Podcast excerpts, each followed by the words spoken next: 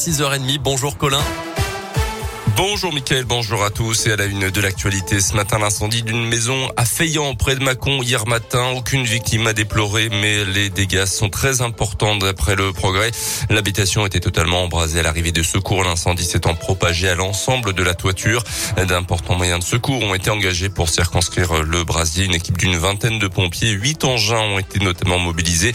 Les deux personnes qui se trouvaient dans la maison n'ont pas été blessées ni incommodées par les fumées. Prise en charge, la propriétaire des lieux a dû être relogé. Selon des premières constatations, l'incendie parti du garage serait d'origine accidentelle. À retenir également un accident hier après-midi sur la 42 à hauteur de Béligneux en direction de Lyon. Deux véhicules se sont percutés pour une raison encore inconnue. Une des voitures a fait des tonneaux avant de s'immobiliser sur le toit sur une voie de circulation.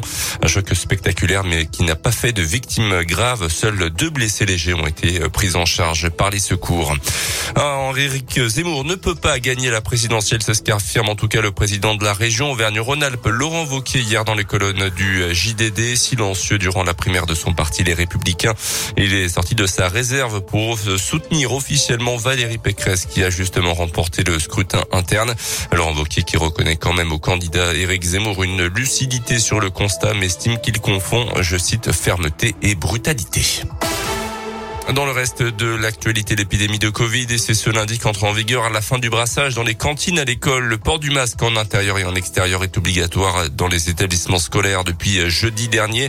Le Premier ministre Jean Castex a d'ailleurs réaffirmé ce week-end que la vaccination des 5-11 ans était une nécessité, prenant exemple sur sa fille de 11 ans justement qui l'a contaminée il y a quelques jours.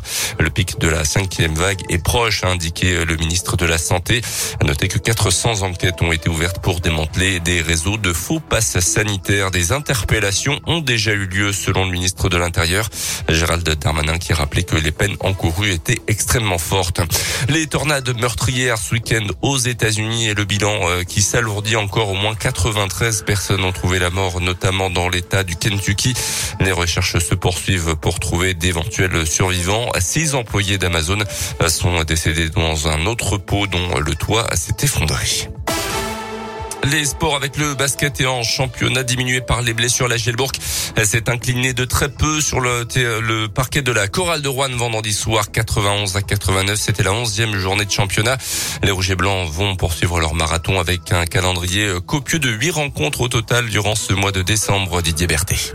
Ah oui, Colin, la Gielbourg avait bien commencé le dernier mois de l'année avec les deux victoires face à Paris et en Eurocup face aux Turcs de Bursaspor, mais s'incline vendredi soir à Rouen. Mais avant ce mois de décembre, les Burgiens restaient que sur deux succès en 11 matchs. On peut donc dire que la trêve internationale a fait du bien aux têtes et aux organismes et que les Rouges et Blancs ont enfin trouvé un collectif et un état d'esprit. Maintenant, reste à poursuivre sur cette lancée car les rencontres s'enchaînent tous les 3 à 4 jours entre le championnat et l'Eurocup avec un seul objectif, engranger des victoires pour retrouver rapidement une place convenable dans le top 8 et faire de même en Eurocup pour continuer d'espérer une place qualificative l'année prochaine en fin de saison régulière. Merci Didier. Demain, la Jeuse déplacera en Allemagne pour l'Eurocoupe et recevra Dijon samedi à 20h30. En Ligue 1 de foot, victoire du PSG 2-0 contre Monaco hier soir en clôture de la 18e journée. Lyon, de son côté, continue de végéter 13e du championnat ce matin en recul d'une place après son match nul 0-0 contre Lille dans l'après-midi. L'OL se déplacera sur le terrain du Paris FC. Ça sera vendredi en Coupe de France. Merci beaucoup Colin Cotte. L'actu en continu.